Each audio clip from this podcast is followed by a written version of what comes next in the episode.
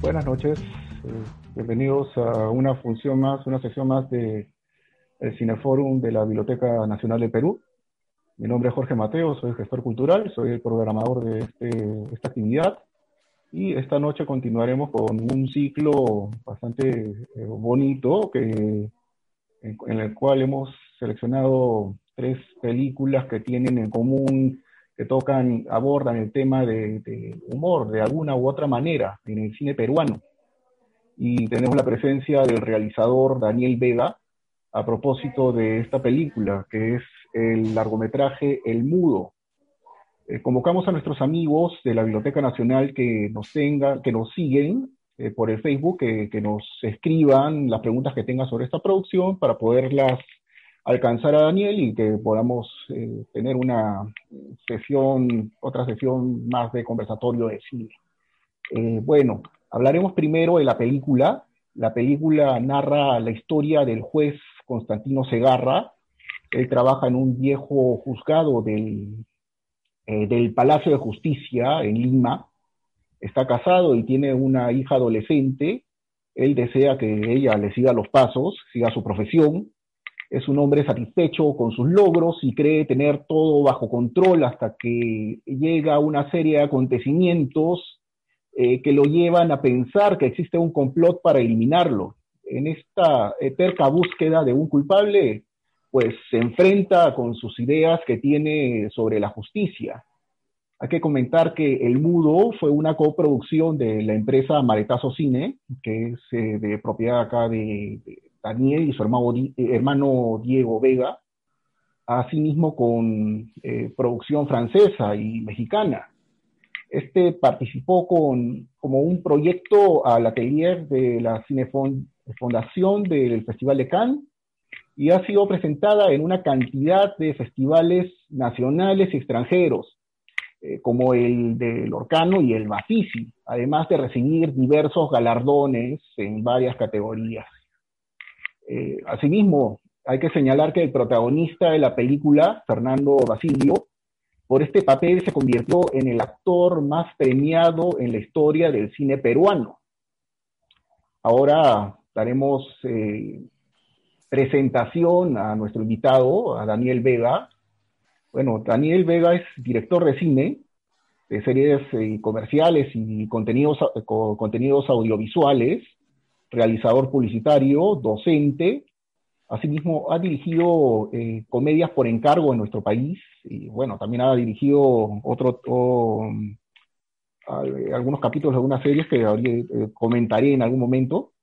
Junto eh, con su hermano Diego, ha formado una de las duplas más creativas y a tomar en cuenta dentro de nuestra cinematografía nacional. Además de la película que comentaremos hoy, Ambos han, han co-dirigido eh, dos largometrajes muy destacados. El primero eh, fue Octubre, eh, que bueno, salió, se estrenó el año 2010 y fue premiado en la sección oficial Un Certain Regard del Festival de Cannes. Además ha pasado por un centenar de festivales y ha ganado asimismo una veintena de importantes premios. Su último largometraje, La Bronca, se estrenó comercialmente el año pasado.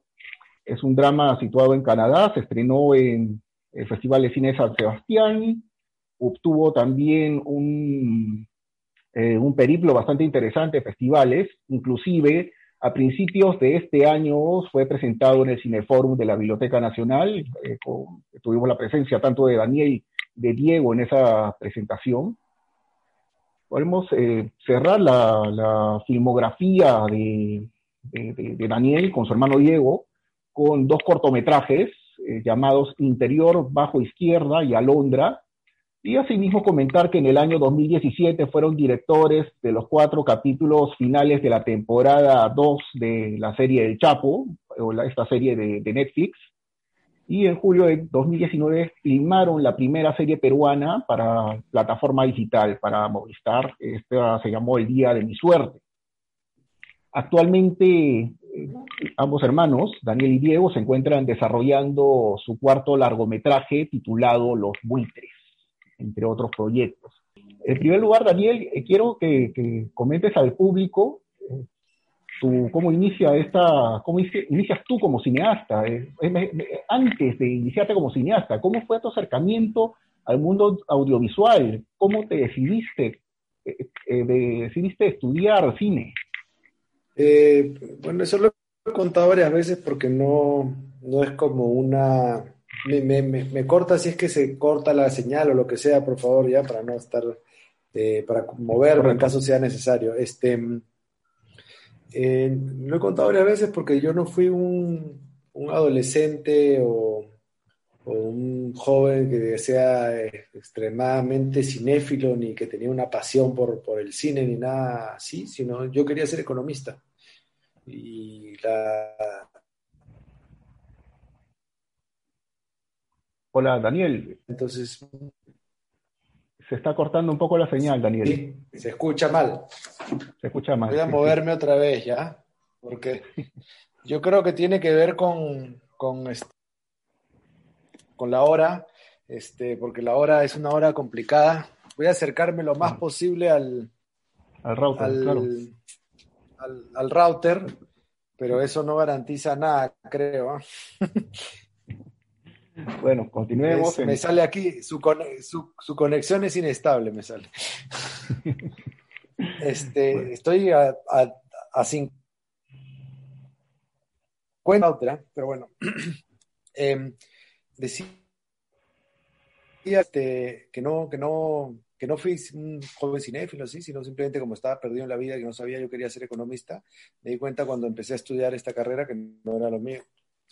Y entonces, investigando en planes de estudio así, me encontré con la carrera de, comunicación audiovisual. Y dije, a ver, ¿qué es esto?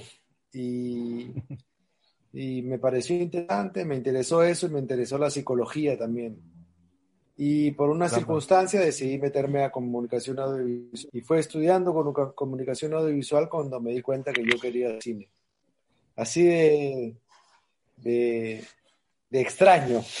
Fue mi, acercamiento a la carrera cinematográfica. ¿No hay ni siquiera algún, alguna película con la que guardas ahí algún, algún afecto, algo que, recuerdes, eh, que, lo tomes como base quizá como para tu, eh, tu proceso creativo eh, cuando haces películas? bueno, eso ya de, más grande, pero si tú hablas de mi inicio, mi acercamiento al cine fue así de digamos, de, de raro, digamos, ¿no? No, fue una, cuestión de que yo esté un, cinéfilo. Mira, y, de, interesante. película. sí, dime. Bueno, es, interesante porque también Diego estudió economía también, ¿no? Este, él estudió, termina la carrera y se dedica a estudiar cine.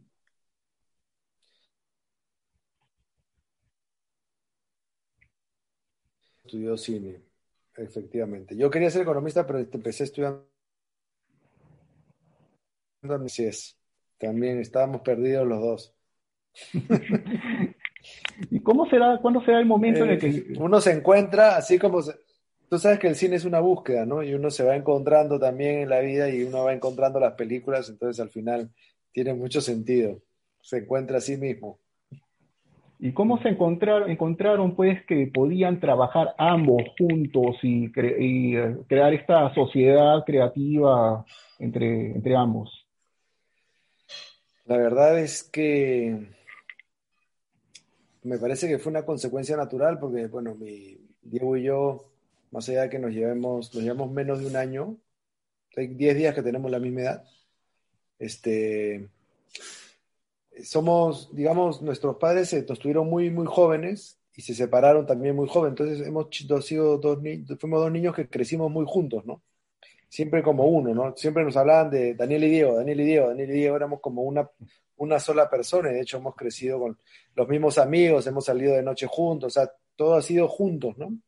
Entonces me parece que, que, el hecho de trabajar juntos era una consecuencia natural. Eh, no, no, me pareció raro, me pareció como, oye, mira, al final él, él se perdió, estudió economía, estudió cine, y luego yo estudié comunicación audiovisual, me gustaba lo mismo, al final nos gusta lo mismo, pues es como lógico que, que, trabajemos juntos, ¿no? Y decidimos probarlo y salió bien. ¿Y cómo resulta trabajar entre, entre ustedes? Me refiero a, a, cómo asumen el proceso creativo. Es decir, tú vienes, tengo una idea y ahí la, van, eh, la vas combinando, la vas, eh, va aportando Diego eh, esta, esta idea, cómo, cómo resulta esto? Bueno, es la creatividad y la creación de las historias es así, pues, ¿no? Yo, hay escribe sola, ¿no? Hay gente que tiene procesos muy solitarios y de hecho la escritura, escritura puede ser muy solitaria, pero eh, Diego y yo conversamos mucho, eh, la, sobre todo las últimas han sido como muy eh, de conversaciones, de ver por dónde va la historia, de qué trata, ¿no? Que al final como la figura del, del que es como el guionista, director y el productor, siempre son dos personas, ¿no? Entonces al final siempre un diálogo entre dos personas para la creación de una historia, ¿no? Y es mejor y, es, y creo que es positivo siempre compartirla con alguien más porque enriquece, ¿no? Uno cuando se mete solo puede no ver los problemas que pueden existir al, al desarrollar su historia, porque estás tan enamorado, tan obsesionado claro. con tu historia, crees que funciona perfectamente que no le ves los problemas, ¿no? Es como Imagino que también puede resultar. sí, bueno, es una pasión el cine también, ¿no? Me imagino que también debe resultar que, que quizás tú tienes un, una cantidad de ideas, pues, y Diego te dice, no, no, no, no me gustan. ¿Cómo, cuánto, ¿Cómo resuelven estos conflictos? Eh, la verdad, o sea, sí, suele pasar, o sea, vota una idea uno, dice, oh, es buena esta, eh, eh, sí, y luego otro vota y dice, oh, esta no sirve, pero nos, somos como muy ecuánimes en el sentido, ¿no? O sea, ¿por qué no te gusta? Por esto. Ah, claro, tiene, todo tiene que ver con la historia que quieres contar, ¿no? Este, claro. es este, nos, uno deja de lado eh, sus, sus, sus preferencias, sus gustos, lo que puede tener una idea muy brillante y esto, pero si no sirve para la historia, pues tienes que desecharla. Es así simple. Entonces, en ese sentido, lo importante es no, no, tener el ego muy grande, pues, ¿no? Porque ahí es cuando vienen los problemas. Efectivamente. Sí. ¿Y cómo lo manejan ya en, en el tema de, de, de codirección? Me refiero, eh, hay funciones que, que, cumple uno, que no, las funciones. Eh, lo que pasa es que al principio, la primera película sí se sintió un poquito más, pero luego como al final nosotros estamos escribiendo la historia, nosotros estamos eh, metidos en, en, en, todo el proceso de producción y todo, que al final eh, cuando llegas a rodaje, ya este, la película está muy conversada, muy entendida, cómo se va a filmar y todo. Entonces también el rodaje es una conversación, tengo esta idea, no es que tengas una idea nueva, porque nosotros hacemos un trabajo previo, ¿no? Ya vamos al rodaje con cómo, cómo queremos contar la, la, película. Ya tenemos un desglose de planos, una idea de planteamiento visual, dónde poner la cámara. Entonces, este, puede ser que en el momento surjan nuevas ideas de nuevos planos porque uno está, haciendo, está montando mientras filma, ¿no? Uno tiene que pensar en el montaje mientras filma. Entonces, claro. este, puedes decir, acá voy a necesitar un plano y es en el momento, oye, mira, creo que falta un plano aquí, y pues se conversa y se decide. En realidad no tenemos muchos problemas al respecto. ¿ah? Eh, no recuerdo de, de, de, de problemas de, ese tipo, ¿no? De que me gusta esto, no me gusta el otro, ¿no? Pueden haber problemas de desgaste naturales, ¿no? De estar metidos durante muchas semanas eh, juntos, trabajando, rodando, viéndose todo el día, trabajando 12 horas diarias. Eso produce un desgaste natural en todo el mundo, ¿no? Inclusive, inclusive si son hermanos, ¿no? Entonces ahí pueden, por, uno está un día de más, de peor humor que, que, otro, ¿no? Y eso puede ocasionar problemas, es normal, ¿no? Pero de lo otro, del tema de decisiones creativas, eh, no recuerdo haber tenido ningún problema nunca con, con Diego. Realmente, es, es raro, pero creo que la gente que, puede, que ha trabajado con nosotros puede confirmarlo que puede haber, haber problemas, algún pleito, rencilla por otra cosa, pero creativamente no, no lo recuerdo. De hecho, en el mudo, hablando del mudo, una vez eh, Fernando Basilio se lo comentó a alguien de la producción, creo, que le parecía increíble cómo los dos hermanos teníamos la misma película en la cabeza. Ajá. Ahora hablemos, pues, eh, eh, disculpa, adelante, adelante. No, no, no, entonces ahí creo que esa frase de alguien que es el actor con el que te comunicas, con el que hablas, con el que le explicas lo que quieres, que dos personas diferentes tengan la misma película en la cabeza, te habla un poco de la forma que tenemos de trabajar, ¿no? Sí, una dinámica muy ah, compartida, ¿no? Entre ambos. Sí. Dime, eh, ¿cómo parte, bueno, ya hablando de mudo, cómo parte la idea de realizar, eh, a realizar esta película? ¿Cómo inicia el guion? ¿En qué momento? Esta, este guion se escribió en medio del desarrollo de octubre y este guion, la, primera versión fue en el 2007. 2007. Y fue, y fue un guion que escribió Diego, de hecho, de arranque, la primera historia. Lo escribió de una sentada por, a partir de una anécdota. Era una noticia que había leído sobre alguien que había perdido la vida desde, o le había caído un balazo por, una, bala perdida, ¿no? Por algo, ¿no? Eh, y a partir de esa noticia creó esta historia, ¿no? Que hablaba un poco de la búsqueda de justicia.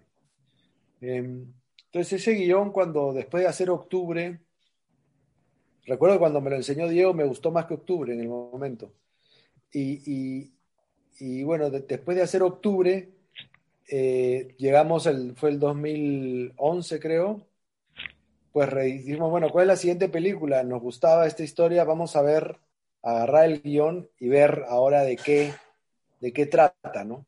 A ver de qué, de qué, de qué, sobre qué va, va, a tratar esta historia, porque era como una anécdota simpática el primer guion, ¿no? Pero le faltaba un poquito de, de peso, ¿no? Temático. Entonces, Ahí empezamos una segunda reescritura. Al principio era un funcionario público, en la reescritura se convirtió en un juez, no había el juzgado, pero como era una película que trataba de la búsqueda de justicia, pues era una consecuencia natural que se convirtiera en un, en un juez provisional, ¿no?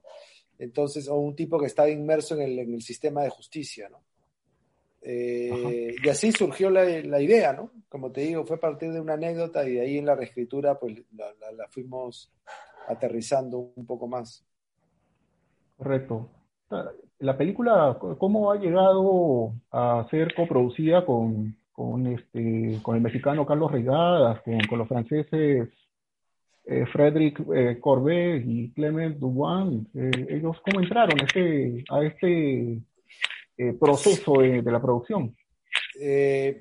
los franceses eran, son nuestros agentes de venta, ¿no? Entonces ellos compraron octubre cuando estuvimos, fuimos seleccionados en Cannes. Entonces ellos ya querían participar como coproductores en la siguiente película. Entonces cuando empezamos a hacer el mudo ya teníamos a bordo a los franceses, ¿no? ¿Qué les pareció el guion? Bueno, les parecía, bueno, ellos sabían que habían visto octubre, entendían el humor que nosotros manejábamos, entonces entendían que había humor, ¿no? Sí es cierto que cuando la vieron, vieron la película hecha, se sorprendieron que era mucho más oscura de lo que ellos la habían imaginado. y, Carlos Raigadas eh, em, eh, fue como una coincidencia, así, este, lo conocí en un festival de cine, nos hicimos amigos, eh, como son estos festivales, hubo química, le dije, oye, mira, tengo este proyecto, mira, quiero que veas mi película Octubre, que la van a pasar ahora, se fue a ver la película octubre y cuando llegó, este, había una fiesta donde estaba también Arturo Ripstein, eh, estaba Guillermo Arriaga también en esa fiesta, recuerdo, y llegó Raigadas, eh, también estaba Willem Dafoe, ahora que me acuerdo, llegó Raigadas a la, fiesta, eh, yo estaba ahí y me dijo que, oye, vi tu película, me encantó, con gusto voy a coproducir tu, el mudo, ¿no? Entonces, porque le gustó octubre, fue como una una carta de presentación para. Y dijo, mira, sí, entremos a este proyecto juntos, que no. y, han puesto algún reparo? Es decir, eh, total, están invirtiendo, entonces, por lo tanto, quieren. Imagino, pues, que habrá, habría habido algo, algún aporte, quizá, por parte de, tanto de Raigadas como de los franceses. no, a nivel creativo no se meten absolutamente en, una confianza ahí a la... sí, bueno, son, son, son coproductores de fondos, ¿ah? Meten ah. su propio dinero, ¿no? Yo, ¿no? yo no creo que existan coproducciones de este tipo que donde hayan productores que pongan su propio dinero o apuesten propio dinero en el cine, entre, comillas, independiente. ¿ah? Son coproducciones para aplicar a fondos internacionales. Ok, ok, interesante. El sentido del humor, pues, efectivamente eh, es un, bastante peculiar, ¿no? En, la, película. Es decir, tenemos situaciones que, son propias de, género de, comedia, pero también de, policiales, de thriller. Este, ¿Cómo eh, eh, pudieron hacer este tipo de amalgama de, géneros? ¿O cuál era el objetivo que, tenían para, eh, para, para, el mudo, eh, desde el punto de vista de, quisiera que resaltaras también la utilización del humor como, como elemento en, en tu película, bueno, la película de ustedes. Bueno, el humor es un poco que, lo que sí, o sea, en octubre ya puedes ver el tipo de humor, el mudo es más oscura que, que, octubre, ¿no? Es un poquito más pesimista, ¿no? Tiene un humor más, más denso, pero es humor negro al fin y al cabo. Eh, yo creo que el humor te ayuda a, digamos, a digerir mejor los dramas. Yo siento que, porque ya estabas viendo una historia un poquito trágica de alguna manera, si quieres, ¿no? Entonces, este, también es una forma de, de, reírse, ¿no? De, nuestra realidad, ¿no? Obviamente que la gente cuando termina de ver el mudo, termina hundida. Eh, a mí me han contado amigos que me, me dicen, oye, me fregaste el viernes, ¿no? O una amiga me dijo, eh, no he podido dejar de pensar en tu película, me, ha fregado, o sea, llevo horas pensando que soy un, pedazo de papel en un juzgado, ¿no? Entonces, este, eh, en ese sentido sabíamos que teníamos ese tipo de humor porque ya sabía, ya, ya nos salía naturalmente al escribir las historias, pero también éramos conscientes que era una película que tenía elementos del, policial, ¿no? Este, entonces, eh, pero sabíamos que no era un policial per se, ¿no? Eh, entonces, al final, eh, pues teniendo en cuenta que, había una investigación, pues la quisimos eh, este, filmar de tal manera que se sintiera el género policial por ahí, pero sabiendo que no estábamos abordando el policial enteramente, ¿no? que la película iba por otro lado, ¿no? Este, fue una apuesta, fue una, una búsqueda, como digo en el cine, uno busca y va entendiendo lo que va haciendo a medida que lo va haciendo. Eh, a mí me gusta mucho el mudo, bueno, no es porque sea mía, pero creo a mí me gusta mucho, que, me gusta, me gusta, creo que me gusta tanto porque es muy pesimista, ¿no? Y yo creo que en esa época era muy pesimista acerca de la vida, entonces creo que esa película vino, cayó como anillo al dedo ahí en ese momento eh, que estaba viviendo, ¿no? Como una suerte de proyección de un estado emocional propio, me imagino, ¿no? Creo que hay, hay algo de eso, ¿no? Hay algo de eso. Entonces, este, al final se transmite un poco eh, en el cine uno de los momentos vitales que anda viviendo, ¿no? Este, entonces, este, nada, así se concibió, sabiendo que estábamos abordando esas películas de esa manera. Eh, revisamos las películas del, del cineasta francés Jean-Pierre Melville, ¿no? Que hace Sino Negro francés, ¿no?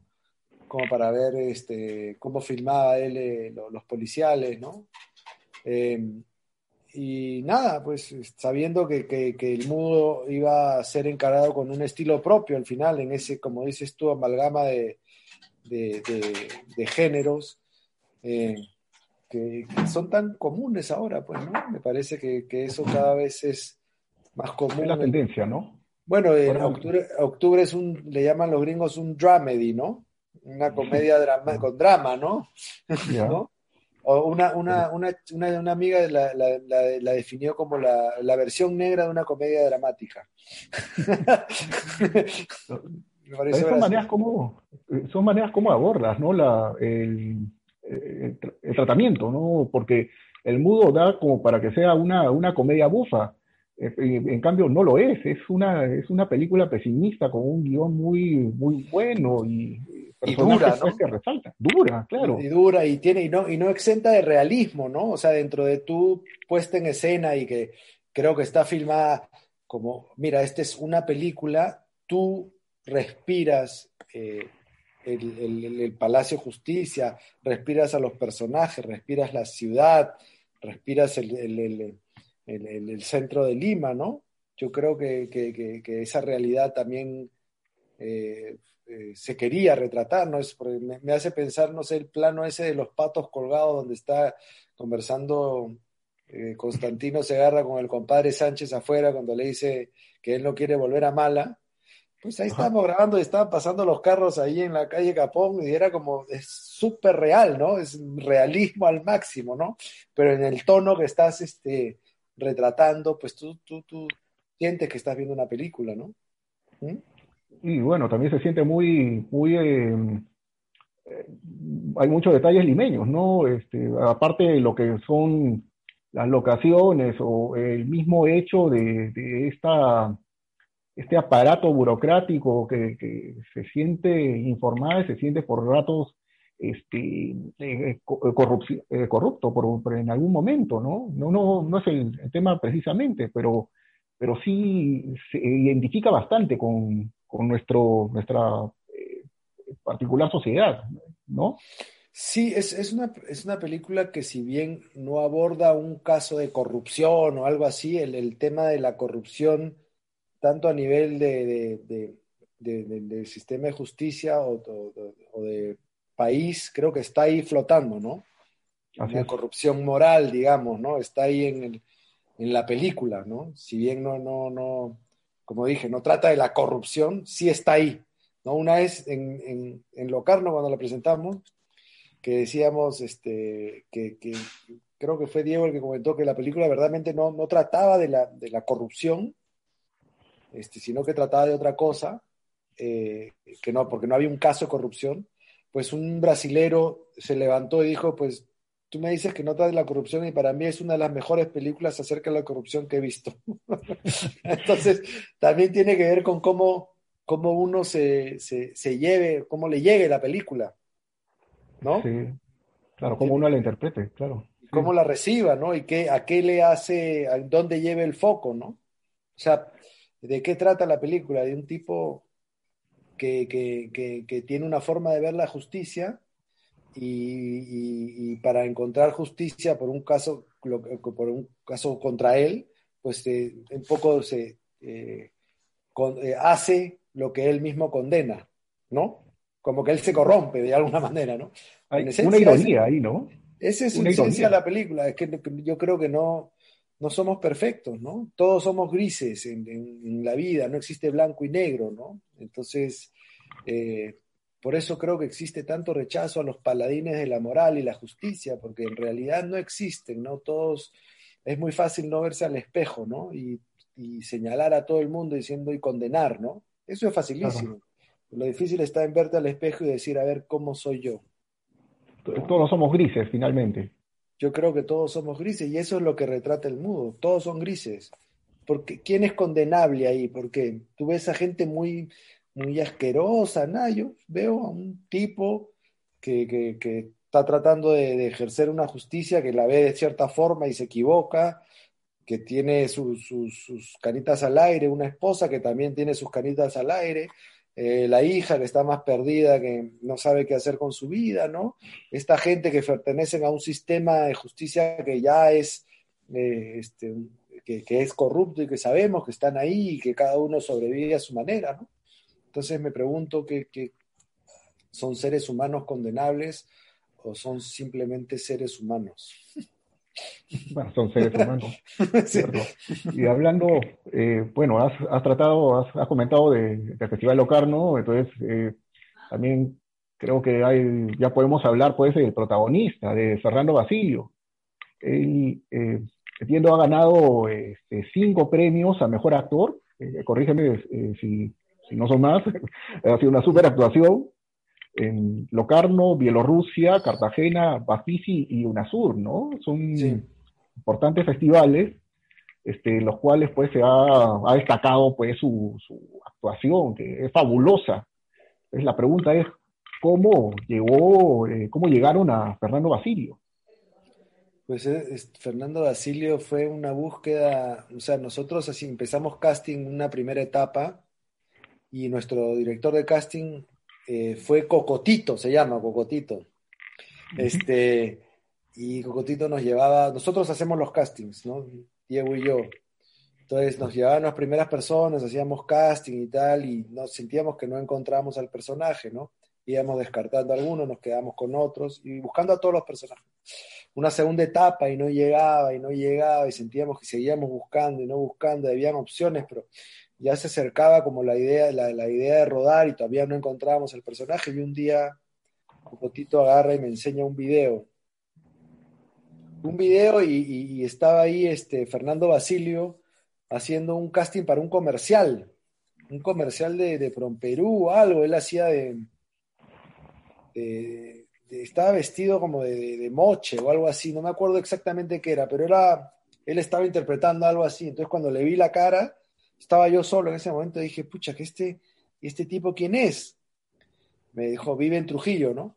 Entonces me, me, le mandé el video a Diego, Diego estaba en Barcelona en esa época y me dijo, ¿qué tal descubrimiento? Hay que hacerle casting a este tipo. Entonces organizamos, Diego ya vino en esa época, me acuerdo, y yo me quedé en Lima y Diego se fue a hacerle casting a Trujillo. Y, Correcto. Y cuando vinimos a Lima, seguíamos teniendo dudas a pesar de haber encontrado a Fernando. Y estuvimos entre tres, tres, tres personas. Uno, era, uno no era actor, el otro era Fernando y el otro, no me acuerdo quién era, pero era, sí era actor, ¿no? Y con muchas dudas y todo, y Fernando sabe, ¿no? Eh, de hecho, él pensó en en abandonar en algún momento porque creía que no lo iba a lograr. Eso lo contó luego. Este, imagínate. Y, hubiera sido una desgracia. Ha sido un personaje fabuloso. Y cuando, y bueno, y decidimos, porque dijimos, bueno, ¿quién es más el personaje que nosotros creemos que es este Constantino Segarra? Pues es Fernando. Y decidimos, ¿no? Y ahí empezaron los ensayos. Fue así como una casualidad que a Cocotito se le ocurrió presentarnos ese video.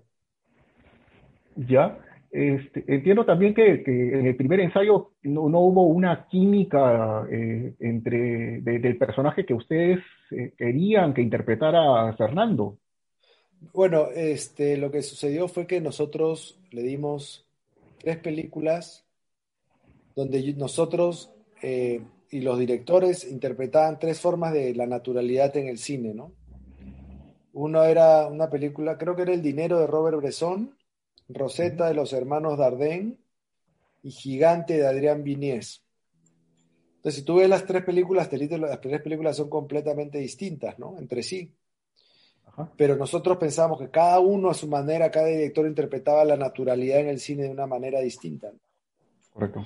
Entonces las dimos como referencia para que las vieran. Entonces, cuando llegamos, llegamos a los primeros ensayos, pues Fernando había hecho una mezcla entre Adrián Vinier, este, los hermanos Dardenne y, Robert Bresson, que era un monstruo terrible, ¿no? Y de hecho nos asustamos, nos asustamos, nos asustamos bastante, empezamos a ensayar y decíamos, Diego, ¿y ya qué hicimos? Ya, ya, la fregamos, pensamos, ya no tenemos, ya no hay vuelta atrás, así. Y de hecho, Fernando, mientras nosotros pensamos eso, él estaba pensando que, iba a abandonar porque creía que no iba a lograr eh, construir al personaje que necesitábamos. Y así, mientras ensayamos, ensayamos, pues llegamos a rodaje y cuando empezamos a rodar, ¡pum! Por arte de magia estaba ahí Constantino Segarra en el set. Pero inclusive antes de rodaje llegamos con muchas dudas. Ajá. Y eh, bueno, también en, la película destacan los, bueno, todos los personajes tienen una particularidad eh, especial, ¿no? Que llamativa físicamente, este, expresivamente. Eh, es un, ha sido un gran trabajo de casting eh, eh, por, de parte de, su personal, ¿no? Es un, la película destaca tanto por los actores y también por otro, bueno, es otro, otra virtud que tiene, que podría nombrar las locaciones, las locaciones que han escogido. ¿Cómo, ¿Cómo, llegaron al, al, a grabar en el Poder Judicial, por ejemplo? Ah, el Poder Judicial fue porque no recuerdo quién, les mentiría ahorita quién, no me acuerdo quién nos, nos, puso en contacto con el entonces eh, presidente del Poder Judicial. Era César San Martín. Ajá. no recuerdo. Y nos reunimos con él, le dimos nuestra película Octubre, eh, diciéndole, oye, mira, este es el cine, queremos hacer una película, necesitamos rodar dentro del Palacio de Justicia porque consideramos que esta arquitectura es perfecta para el tipo de película que queremos hacer. Le contamos un poco la historia y, nos dijo, ya, organicémoslo y fuimos, fuimos a rodar un fin de semana, sábado y domingo, cuando no se trabaja ahí. Fue a través de, alguien nos puso en contacto con él y nos conseguimos una reunión y, pudimos filmar. Creo que fue lo, o sea, fue la mejor decisión, ¿no? Nos dieron un juzgado, el juzgado es completamente real, los documentos eran reales, no movimos ni un papel, creo. y se nota todo el, todo el caos burocrático, ¿no? Con esta, eh, con estos elementos, estos encuadres también tan, tan bien trabajados que eh, han utilizado, ¿no? Sí, de hecho, este, la jueza que era, era una jueza, si mal no recuerdo, que, que era la que la, era su juzgado, estuvo en el rodaje con nosotros. Entonces nosotros aprovechamos para decirle mientras rodábamos las escenas de juzgado, si le parecía bien, me dijo, sí, sí, está perfecto, así es, me decía, decía, así es, así es. Y se estaba divirtiendo en el rodaje, yo me acuerdo, no me acuerdo el nombre de la señora, pero fue una señora que estuvo en el rodaje un rato con nosotros. Es fabuloso. Bueno, ahí eh, van llegando algunas preguntas, eh, no sé si es pertinente también la pregunta que ha... Eh, que, que, nos han enviado tú nos dices si, si es posible contestarla, porque quizá hay algún, algún spoiler por medio. A ver. Justo la pregunta va por que si podría hablar de la, podrías hablar de la escena final del protagonista bailando con la madre. Pero bueno, se supone que todos han visto la película, ¿no? Entonces, si los que escuchen, pues, y si no, mala suerte. Además, yo se las pongo a, cuando doy clases, les hablo de, en una clase de tono les, hablo de esa escena en particular. Este, eh, y claro, eh, la escena final es, este, fue toda una búsqueda, o sea, nos encontramos con esa escena también en edición, ¿no? Porque oh. Fue una película que fuimos entendiendo la medida que le íbamos editando, ¿no? Entonces, la escena final, la fiesta, realmente no era el final en guion. Entonces, a medida que editábamos con Gianfranco Annichini, que es un maestro, ¿no? Cierto, cierto. Y estábamos encontrando la, la, estructura de la película, más o menos la íbamos a buscando. Anikini sentía que ese bloque de la fiesta era un bloque muy largo para ponerlo, o sea, muy, muy, era una cámara lenta, ¿no? Y cómo entraba y todo, y que luego venía esa escena, este, él en un momento me dijo, nos dijo, tengo esta propuesta y la puso al final. Y dije, bueno, me parece buena idea, pero tenemos que refilmar la escena que viene después. Porque en rodaje, mientras habíamos estado eh, eh, rodando, la escena que filmamos de, ese, de, de, que, de, la, madre con él bailando, que no era así, era otra escena donde sucedía otra cosa, no nos había gustado. Oh. Entonces, ya que, íbamos, ya que íbamos a refilmar, pues escribimos, ¿no? Oye, este, el tema de la madre, un tipo que está con su madre y la idealización de la madre durante toda la película, pues no sé a quién se le ocurrió que, oye, creo que es un buen momento para que baile con su madre, con su madre muerta. Y, este, y creo que le cabía perfecto, o sea, calzada perfecto en la película que estábamos contando, ¿no? Y fue como encontrarla, encontrarla mientras editábamos, y yo por eso digo que el cine es una búsqueda, ¿no? y nos hubiese servido mejor entender más, mejor la película, o sea, nos hubiese servido más entender mejor la película que estábamos contando antes, sí. Pero bueno, en el caso del mudo fue así, fue una búsqueda, una búsqueda, una búsqueda y la encontramos así. Cada película tiene un proceso distinto, ¿no? ¿Y cuál era el final eh, pensado en el guion? ¿Se puede comentar? El final del guion era si mal no recuerdo, estaban en el carro eh, la familia, estaba Otilia, estaba Otilia, estaba Constantino, estaba Cheryl, estaban las tres, los tres de la familia sentados en el carro, y viste que hay una escena donde pasan un montón de carros así, que es, que es el símbolo del poder, ¿no? Todos los carros que pasan con las sirenas y que no lo dejan pasar. Correcto. ¿Sí?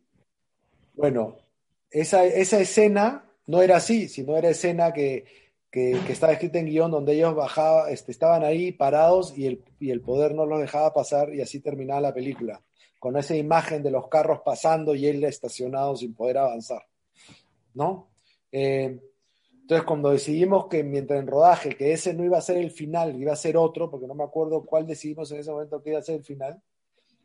Ah, que, lo, que, le disparaban. Ese se reescribió y en el rodaje él se baja del carro y se queja y le disparan. ¿No? Oh.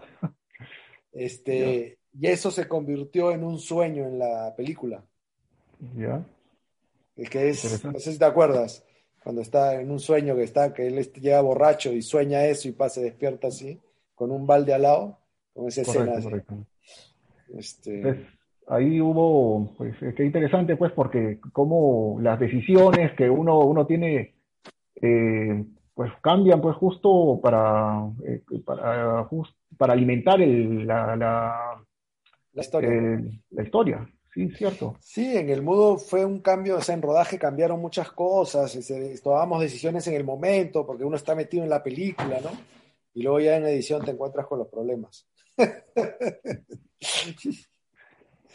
Hablando de eh, la música, es un, un factor que, que, también destaca en la película. Eh, puedes comentar cómo, cómo surge esta, esta asociación, esta este, esta dirección con, con, con los personajes que han sonorizado la película? Sí, este, bueno, la, la, historia de la música es una, una, historia bonita y triste a la vez, porque es este. Mi hermano estudió en Cuba con, con un. con Oscar Camacho, se llama el músico del, de la película. Él murió mientras hacía la, la música del mudo, de un oh. ataque al corazón. Este, entonces él, mientras nosotros estábamos escribiendo la película, El Mudo, nos mandó eh, esa película, el tema principal que está con distintos instrumentos a lo largo de la película que se llama, de hecho el nombre de la, de la canción es Hoy solo me quiero morir. Y este, y cuando escuchamos la música, nos dimos cuenta que ese era el tono de la película. Entonces nosotros mientras escribíamos el guion, lo que intentamos fue llegar a eso de lo, a, lo cual a eso lo cual la música nos inspiraba. Eso que la música nos inspiraba, nosotros queríamos llegarlo en la escritura del guion. ¿No? Y entonces, de hecho, esa, ese canción, ese tema se convirtió en el tema principal de, la película, ¿no? Eh, ya Oscar luego la hizo y luego él, eh, cuando le pedimos unas últimas cosas, eh, al final, ya solo faltaban unas cositas, Diego habló con él la noche, eh, le dijo, oye, falta estas cositas, nada. Y al día siguiente nos enteramos que esa noche había muerto. Lamentable. Sí, y está dedicada en la película, de hecho. Sí, bueno, ha hecho una, cosa fantástica también. Bueno, otro detalle más a tomar en cuenta en, la, en, la, película, realmente. Sí, es un, era un músico extraordinario. Qué pena que se fue pronto. Eh, eh, y sí, pues no, este, ¿cómo es la vida? Bueno, podemos también hablar de, la película del mudo como un ejemplo de cómo, cómo este, funciona el mercado del cine. Digamos, la película tuvo su proceso creativo, su proceso de realización, de exhibición en salas comerciales y distribución. Y eh, ahora, ¿cuál, ¿cuál es su, su estado, su situación actual? Está, si nos puedes comentar.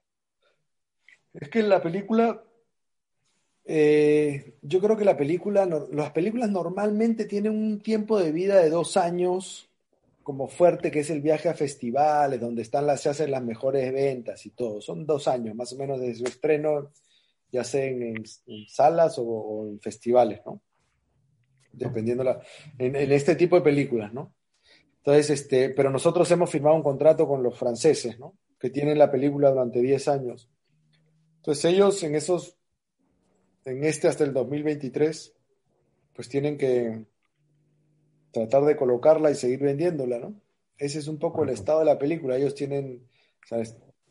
tienen, tienen los derechos del, mundo para vender la película. Ese es el estado, a ver qué, se puede hacer. ¿Y eh, dónde se puede ver? Acá nos preguntan también, ¿dónde pueden, ver la película? Eh, se puede ver ahora mismo, está en Movistar Play. Correcto. Sí, hay varias películas peruanas, de hecho, en Movistar Play. Sí, efectivamente.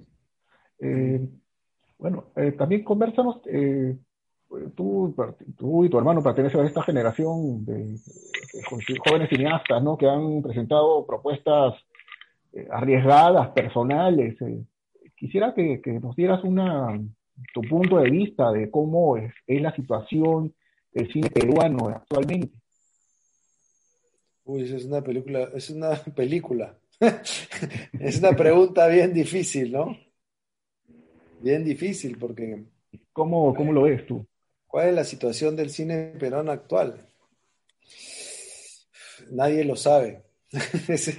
Porque por suerte los, los, o sea, el Ministerio de Cultura sigue con sus convocatorias y la postulación a fondos, ¿no?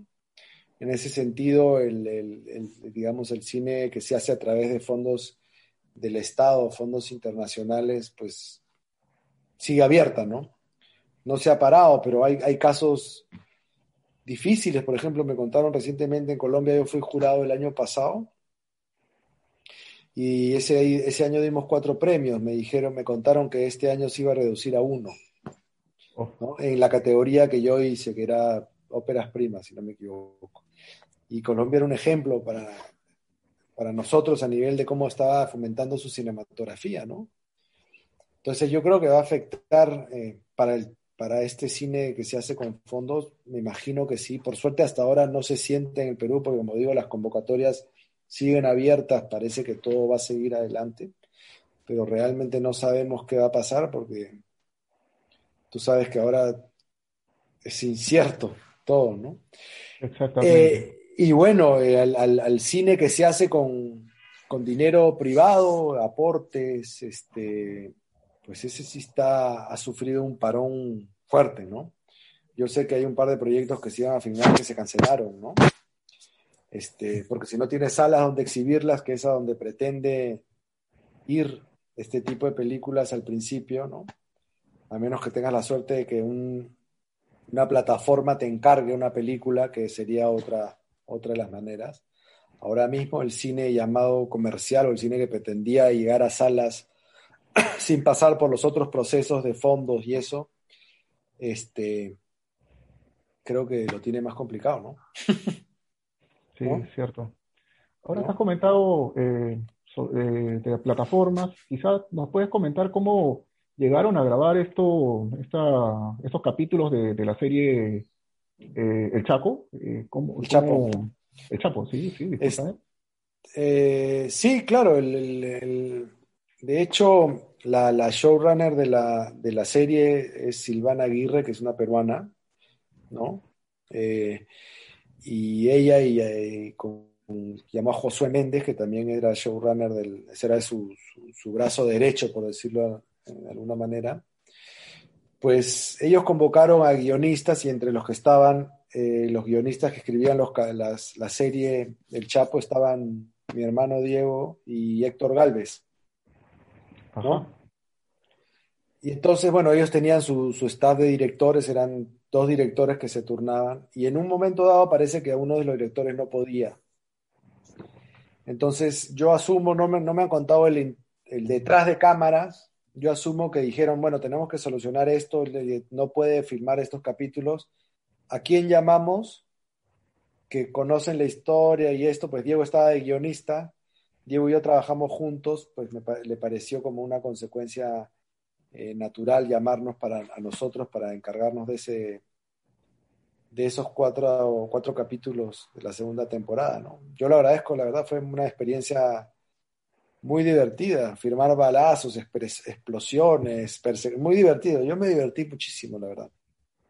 Pues también es otro, un cine bueno, es, series de, gran presupuesto, ¿no? Con, con este tipo de, este, escenas de acción, ¿no? Que, Definitivamente más presupuesto que, lo que nosotros tenemos, sí. Eh, Y, y fue, no, pero más allá de eso es lo divertido que es filmar ese tipo de películas. La verdad, yo me, yo me divertí como un niño, me sentí ahí jugando, reventando vidrios, balas, ¿no? Metiéndole balazos a la gente. Muy divertido, es muy, muy divertido. Bueno, ahora puedes comentarnos eh, quizá cómo va, de qué trata tu, tu, bueno, el proyecto de ambos, los buitres.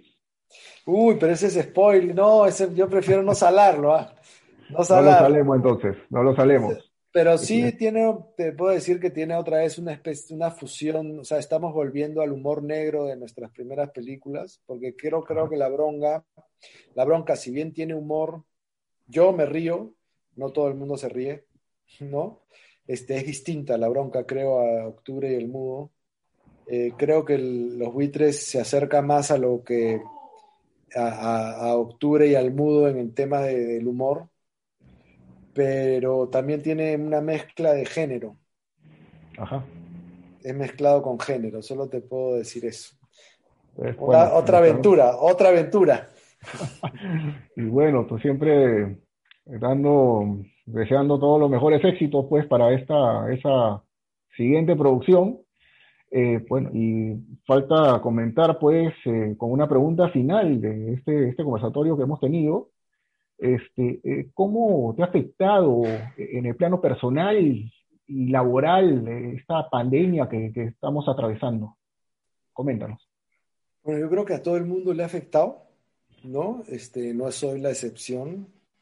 Este, eh, de hecho, uno para más en su casa, ¿no? Por suerte tengo, por lo menos, bueno, soy docente, como digo, ¿no? Dicto clases, ¿no? Esto eh, pero todo, antes ibas a un lugar, ahora es todo virtual, es diferente, ¿no? Siento que ha cambiado un poco la vida, ¿no? Eh, a nivel personal, eh, justo hoy pensaba que ya, me, ya llegando a un punto de que necesito salir más, ¿no? Creo que a todos le debe pasar lo mismo, ¿no? Que, llega un momento en que no, no, no, puedes estar tanto tiempo metido, ¿no? Uno, sabe que también hay que cuidarse la salud y todo, pero bueno. Por lo menos trato de, o sea, ahora no lo he hecho y también tiene que ver eso, ¿no? Porque no has yo deporte, pero también me he mudado, ¿no? Con los cambios y todo, uff, uno le cuesta entrar en la rutina otra vez, ¿no? Eh, claro. Y bueno, los proyectos, eh, eh, hay proyectos, ¿no? Pero todos son proyectos, vamos a ver si se concretan. todos estamos en esa etapa de vamos a ver qué pasa. y bueno, siempre mantener el optimismo nomás en esta, en esta coyuntura, ¿no? Bueno, yo soy un poco como el mudo. ¿ah? bueno, hay que, bueno, por lo menos hay que ver la luz al final, me imagino, en, un momento, sí. Bueno, Daniel, ha sido un placer contar otra vez eh, contigo. Bueno, estoy contando la vez que, estuvieron en la biblioteca con, Diego, por la bronca. Recomendar a los amigos que nos siguen que si no han visto la película, ya eh, Daniel ha indicado dónde pueden, pueden verla. Y queda invitarlos a los seguidores a que nos acompañen la siguiente semana. Vamos a contar con Álvaro Velarde, el cineasta Álvaro Velarde, a propósito de la comedia Candidato, estará eh, liberada en próximos días, y, eh, por lo que les solicitamos que estén atentos a nuestras redes sociales eh, para la promoción y difusión de esta, esta película. Daniel, un placer siempre contar contigo. Muchas gracias. Gracias a ti, Jorge. Y aquí estamos, pues.